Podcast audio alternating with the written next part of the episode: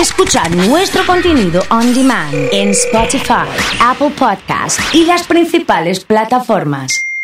Comunidad Fan. Estamos con Roda Ciani, como todos los miércoles. Roda, querido, ¿cómo estás? ¿Qué haces? Hola Oso, ¿cómo estás? Buen miércoles para vos y para toda la comunidad. ¿Todo bien? Sí, muy bien.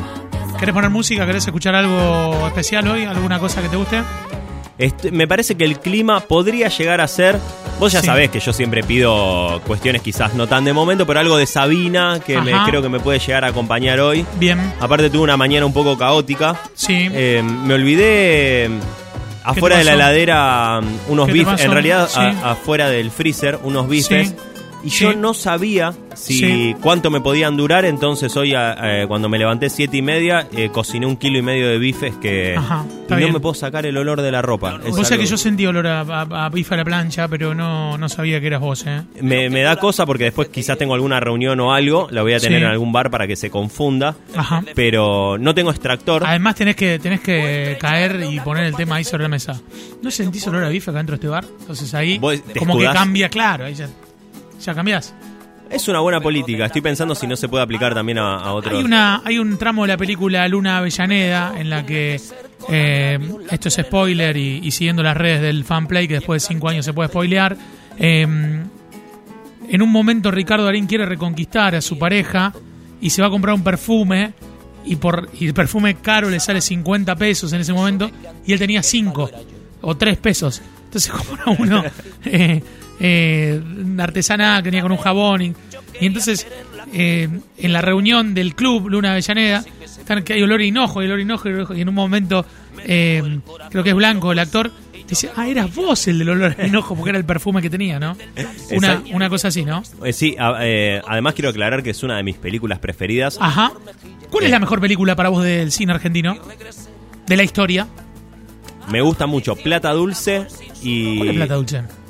Muy Ah, no, buena. No la tengo, Plata Dulce. Creo que es del ochenta y pico, 90. Ajá. Eh, muy que buena. es otra que no es plata quemada, es plata dulce. Es Plata Dulce, Ajá. eh, que también está, está muy buena, grafica una cuestión del, del momento, Sí. eh, del 90 y algo me parece que es. Eh, donde, bueno, lo invitan a un actor a decir, vení, estoy armando una empresa, sé Mirá. el dueño de la empresa, Bien. acá en Argentina, y después el tipo, firma, firma acá, y empieza a firmar, firma, y, y- y viaja a Estados Unidos, y se vuelve con un montón de, de tecnología, y... Hay una muy buena que es la única película que hizo en la historia Oba Sabatini que se llama Nada por perder, ¿eh? Véanla, véanla. No, no, Gaby cree que es como mm, la, la de Oriana, eh, de, mm, pero la de Oba es muy buena. Muy, Oba se fundió con esa película. Pero te, Porque gastó todo en la película y se fundió. te pregunto, ¿para vos es tu película preferida argentina? No sé si es mi película preferida, pero es muy buena, ¿eh? Digo, porque ponele. eh, mi preferida es El secreto de sus ojos. Me parece Bien. la mejor, digamos. O sea, El hijo de la novia también muy buena, eh, de las argentinas. Pero surgió esta, esta discusión hace unos días en el pase y quería saber tu. tu bueno, tu, tu, tu, tu manera de, de verlo y tu opinión. Sí, creo que Plata Dulce o Nueve Reinas. Nueve Reinas me parece maravillosa la película. Eh, y más que nada porque uso muchas frases de, de Nueve Reinas eh, en, mi, en, en lo cotidiano. ¿Cómo cuál? Mi, mi Este preferida. país se va al tacho. Eh, y sí, y no, la que más uso es. Sí. Hay algo que vos tenés que no se enseña en la escuela y es cara de buen tipo. Ajá. Que a veces se lo digo, viste, a, a personas que, que. que es cierto, hay personas que tienen cara de buena gente. Eh, a- Sí. Uno en particular tiene que mo- mostrar lo que hace y, y ganarse, ganarse la confianza Sí. de otras personas. Y después hay personas que te, te inspiran confianza con la mirada. Y entonces en una escena, eh, Darín se lo dice a Gastón Pauls porque Gastón Pauls le juega una, una apuesta de que eh, una señora que estaba con ellos en el ascensor le iba a dar la cartera. Yo Bien. voy a hacer que esta señora me dé la cartera. Y cuando le da la cartera, además Sí. Darín de pagar su apuesta, enojado Sí. le dice, bueno, vos tenés algo que no se enseña en la escuela y es, y es cara de buen tipo. Eh, estoy eh, mirando una, una web de frases de Nueve Reinas, se llama. Eh, para el laburo de otario no hace falta otra cosa, talento. Cuanto más ofendido estás, más sospechoso pareces. Ellos no están preparados para un escándalo y uno sí, cuando le hace el- el- el- la plata adentro del bar eh, y, y demás eh, situaciones. Qué bárbaro con esto de las frases. A mí una vez un jefe me dijo, eh, me- estábamos en el ascensor del trabajo y me estaba yendo, me ¿a dónde te vas? Me a terapia. Me dijo, si vos tenés los ojos claros, no, no, no tenés ningún problema. Y me acuerdo que le conté a mi psicóloga cuando llegué.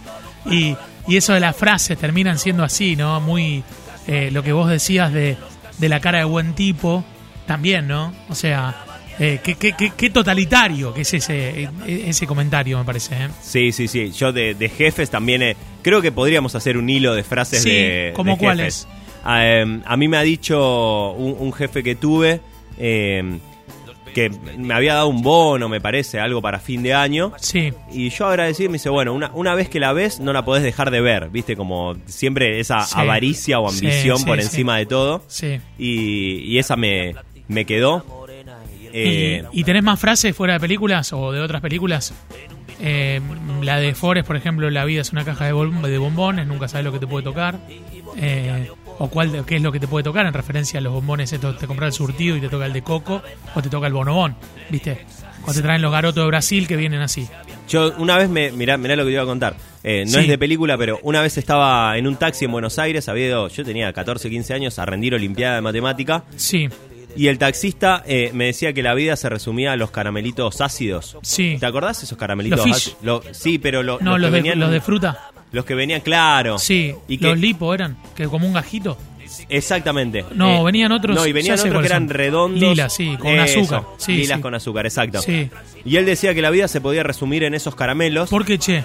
Y, y él me decía que cada persona macheaba con uno de los, de los caramelos. Y él decía, por ejemplo, mi suegra es el ácido de ananá, Ajá. que es el, el que nunca te querés comer, el que siempre te toca y el que no te das cuenta que te va a acompañar el resto de tu vida. El banana, el masticable, ahí estamos viendo, esos, esos son. Esos son, exactamente. Esos son los que estamos sí. viendo en la pantalla. ¿eh?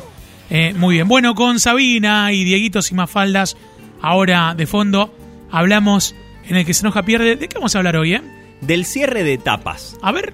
Y el tema me parece que acompaña porque pareciera que incluye un poco de, de nostalgia. Y es que cada vez que un ciclo en nuestra vida se cierra, empieza otro que puede ser mejor, peor, igual. En ese sentido no, no, no hay problema por lo que viene, sino cómo eh, cerramos y cómo recapitulamos lo que ya pasó. Y acá corremos algunos riesgos porque, en teoría, es difícil cuando terminamos una relación de cualquier tipo quedarnos con lo bueno. Es decir, estuvimos en pareja seis años, pero terminó todo mal, entonces, bueno, tiré seis años de mi vida. Tuve un trabajo dos años y medio que, bueno, terminó eh, porque yo no quería estar más ahí o porque estaba buscando otras cosas. Digo, incluso cuando termina bien, pareciera que todo lo que pasó no fue bueno eh, y, e inhabilitamos todo ese espacio de aprendizaje que hubo sobre lo que ya eh, sucedió. Bien, bien. Entonces, me parece que es interesante no caer por el otro lado en siempre recordar solo lo bueno, porque también a veces pasa, digo, voy a volver a mi trabajo anterior porque la verdad tan malo no era. Sí, sí, sí. Como que también lo malo se olvida más rápido que lo bueno, ¿no? Sí, en realidad, mira, y acá te me meto por otro lado, es un mecanismo del cerebro. Ajá. El cerebro tiene una de sus funciones es eh, olvidarse de lo malo y recordar solo aquellos buenos momentos. Como que a la larga intenta el cerebro de quedarse con, con esas imágenes, imágenes o reconvertirlas en cosas positivas. Entonces, eh, en definitiva, lo que, lo que marcabas era mm, recordar lo diferente eh, para entender quizás por qué ya no estás ahí, por qué elegiste otra cosa, por qué se terminó. Y disfrutarlo siempre como alguna cuestión, siempre me gusta la, la frase esta de, de la canción de, de Los Redondos que dice las despedidas son esos dolores eh, Dulces. dulces. Sí, que justamente me parece que viene un poco por ahí la cuestión y es eh, valorar, digo, la parte dulce, todo esto que pasamos, todo lo que aprendimos, los Sí. escollos que sucedieron, Sí. abrazar nuestro pasado y empezar a proyectar nuestro futuro, pero con todo ese aprendizaje a cuestas. Es doloroso porque estamos cerrando algo, pero sí valorarlo, validarlo y pasar a lo que sigue.